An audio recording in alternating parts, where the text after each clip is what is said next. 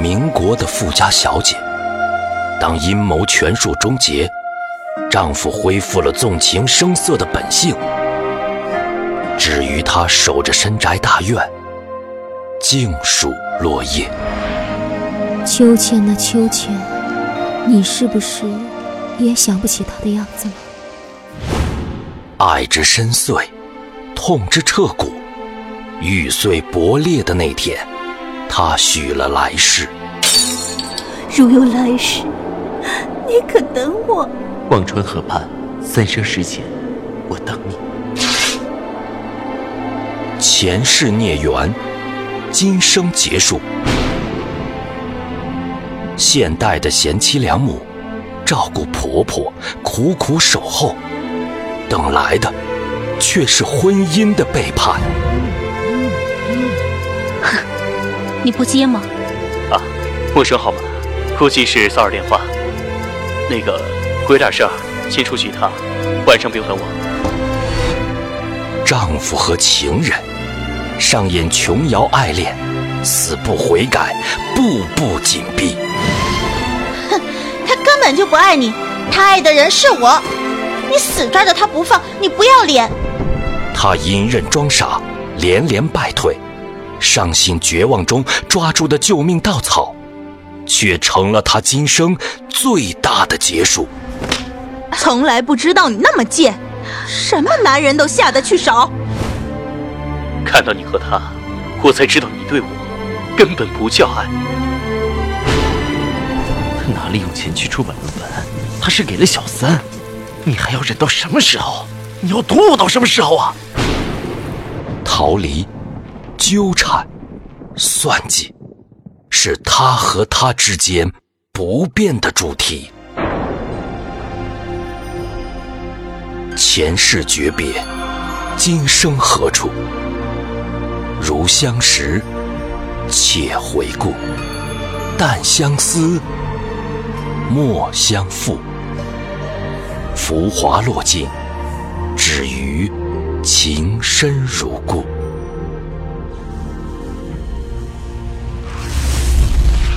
欢迎收听喜马拉雅出品的《情似故人来》，作者文安初心忆故人，播讲魅影、明月照经纶、莫千灵等。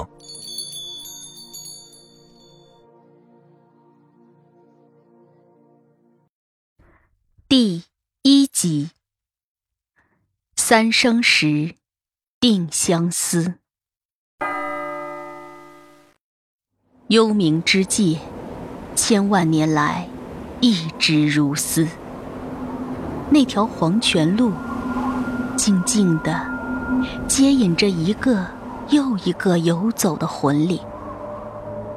走过黄泉路，便是忘川河，也叫三途河。这条河没有河水的浮力，血红的河水里是无数的孤魂野鬼。难以超度，只得日夜在河中哀嚎、嘶叫，恨不得把每一个经过的魂灵一起拖下水，好换得自己的魂灵得到超度。忘川河上有座奈何桥，在桥的那头，一位叫孟婆的妇人。日复一日，卖着孟婆汤。传说那汤喝下，便能忘却一切的前尘往事、爱恨别离。奈何桥畔有一块三生石，默默地注视着前来喝下孟婆汤、准备投胎转世的人们。女娲补天的灵力，造就了这块三生石。在三生石上，前尘往事就如镜中之花般清晰可见，而女娲的一笔姻缘丝线，更让这块灵石可以掌管三生三世的姻缘。而见识的故事多了，那三生石竟也沾染了些灵性。每每有人在他跟前照看自己的前尘往事，他总要调皮的问上几句话，否则立在那里，年复一年，日复一日，也太寂寞。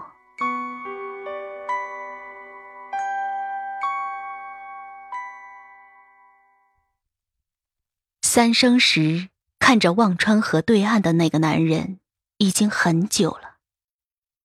那是个很好看的男人，瘦高的身形，狭长的眉眼，镌刻着风流韵味。他立在这儿那么久了，真的很少看到那么俊朗的男人。只是那人年纪并不大，年纪轻轻的。可惜了，他等了很久，那人却还不渡河，他都有几分焦急。他很想等那人在他跟前照的时候，好好看看他的前尘往事。这么好看的男人，故事一定也好看。可是，他怎么还不过来呢？他一直负手而立在河边。他在等人吗？那人在桥边已经立了两天，他都有些耐不住性子了。笨蛋，这是冥界，多待一天，去人间轮回便要晚上一年。更何况，冥界的风吹在身上比割肉还疼。忘川河的水溅在身上，比火焰还烫。那个男人，傻的吗？他感觉不到痛吗？赵石南立在忘川河畔，他不傻。每一缕风吹过，看着是微风飒飒，可到了身上是噬骨般的疼。而忘川河不时翻腾出的水溅到他的身上，更是痛楚难忍。黑白无常告诉他：“人间一月，冥界一天。他在这里只能等十二天，也就是人间的一年。如果十二天后他还不敢去投胎，便再没有转世的机会，只能掉进忘川河。”当孤魂野鬼，看着忘川河里的狰狞面目，赵石南挺直了背。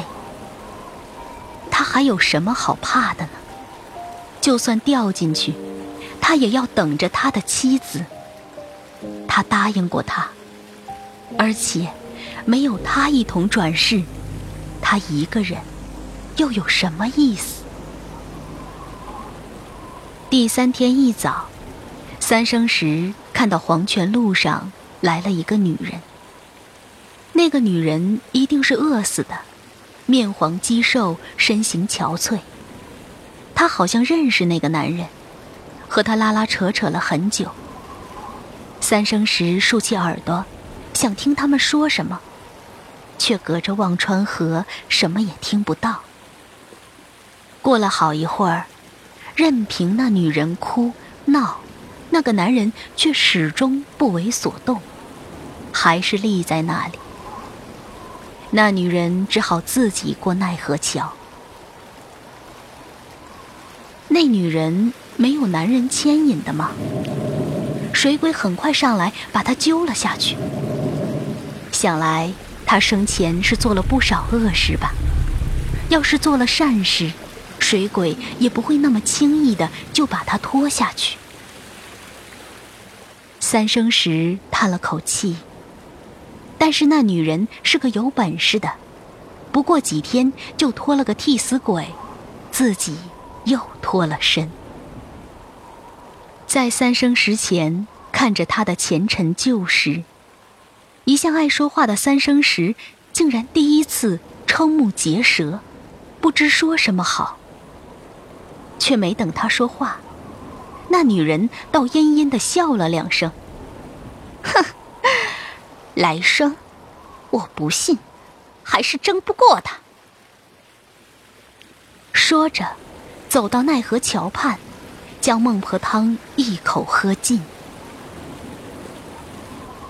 那个男人已经站了八天，他在等谁呢？怎么还不过来？黄泉路上又来了一个男人，他也认识那个男人，两人似乎还说了几句话。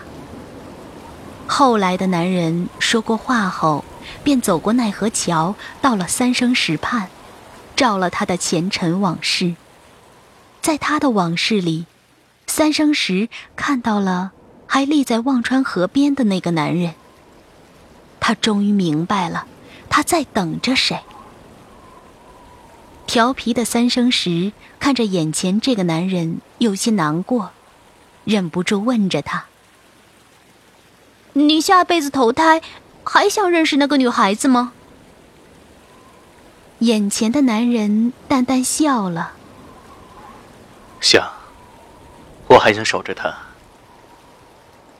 三生石不解的问着：“你不怕他还喜欢那个男人，不喜欢你吗？”眼前的男人摇摇头：“这不重要。”我喜欢他，守着他，就够了。三生石想不明白了，他虽然通了灵，但到底还不是人，理解不了人的思维。但是眼前这个男人温温和和的，很好说话。三生石忍不住又问他：“那你下辈子除了守着他，还想做什么？”那男人想了想，目光看向了很远，声音很平静：“我只想平平淡淡的过一辈子。另外，我想堂堂正正，再姓一回祖宗的姓。”是的，他这辈子两个思而不得的遗憾，一个是杜衡，另一个便是他的姓。他本是夏家人。却不得不为了母亲，为了生计，委身姓赵；也不得不为了革命，为了天下，去做白青。下辈子，他只想不辜负祖宗，再幸一回夏。三生石不说话了，看着灵泉，他觉得他是个好人。趁着孟婆不注意。偷偷的告诉灵泉：“嗯，我告诉你哦，待会儿你喝那个孟婆汤的时候，不要都喝完，留一口在嘴里，他们发现不了的。过了奈何桥，偷偷吐出去，这样下辈子你见到那个女孩子才能认出她。”灵泉笑了，他也记住了，留一口。下辈子，他要认出他，守着他。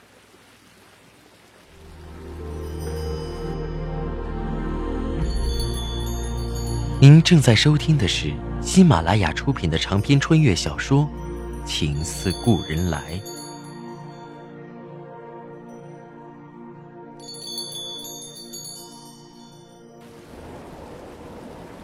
十天过去了。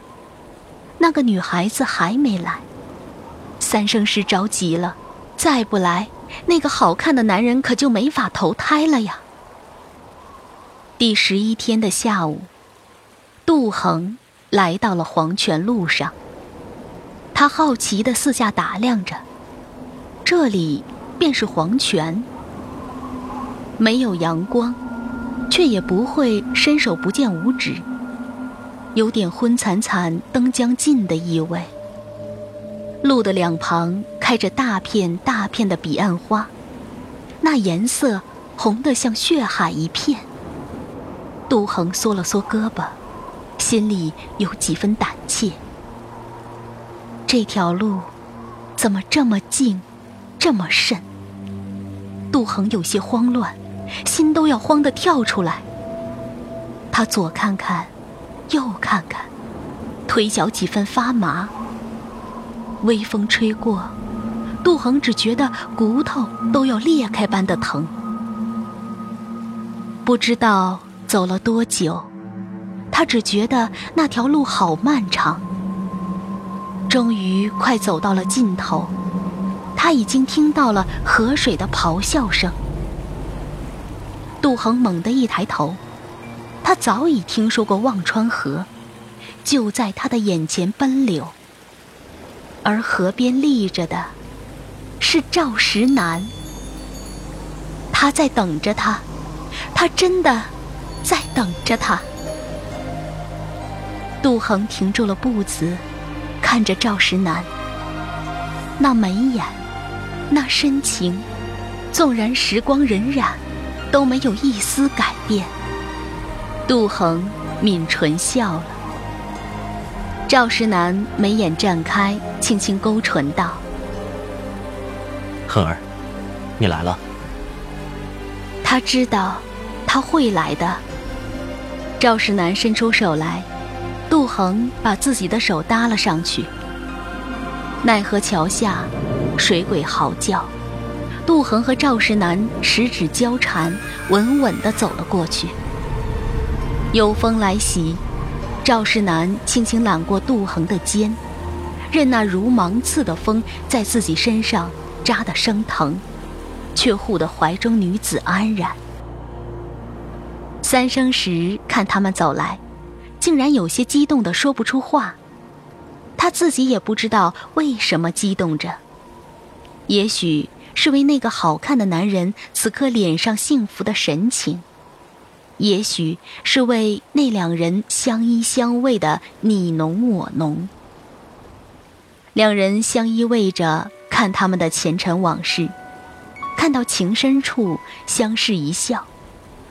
三生石觉得，那是他见过最美的笑容。他那么呆呆地看着，一个走神，竟然把他们身边所有和他们有关的故事都显出来了。小回的、小鱼的、灵泉的，直到杜恒轻声哦了一声，说道：“哦，原来小鱼的孩子是赵家的血脉。”三生石才回过神，懊恼不及，说了句：“坏了。”杜恒愣了一下，看着三生石道：“啊你会说话？”三生石笑嘻嘻的道：“会啊。”说着，调皮的又说道：“我猜你们下辈子肯定还要在一起的。”赵石南也勾唇笑了，这石头有点意思。杜恒点点头，看着三生石道：“人间都说，在你这里许愿求姻缘很灵。我和石南。”下辈子生生世世都想在一起，好吗？嗯，好是好，不过你们为此要在轮回中受十八般煎熬，你们还愿意吗？那不算什么。那不算什么。赵石南和杜恒都毫不犹豫的点头。三生石正了，有不少人听到十八般煎熬都会犹豫。起码会问问是什么煎熬，可这两个人却丝毫没有任何的迟疑。杜恒开心了许多，看着三生石笑道：“你既然是三生石，三生，前世、今生、来生，你一定能看到我和石南下辈子的模样吧？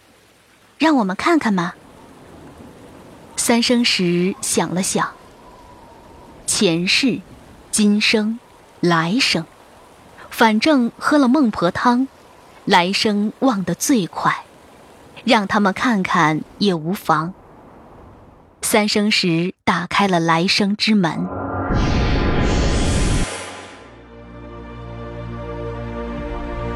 听众朋友，您刚刚收听到的是喜马拉雅出品的长篇穿越小说。情似故人来，作者文安初心忆故人，播讲魅影，明月照经纶，莫千林。更多精彩有声书，尽在喜马拉雅。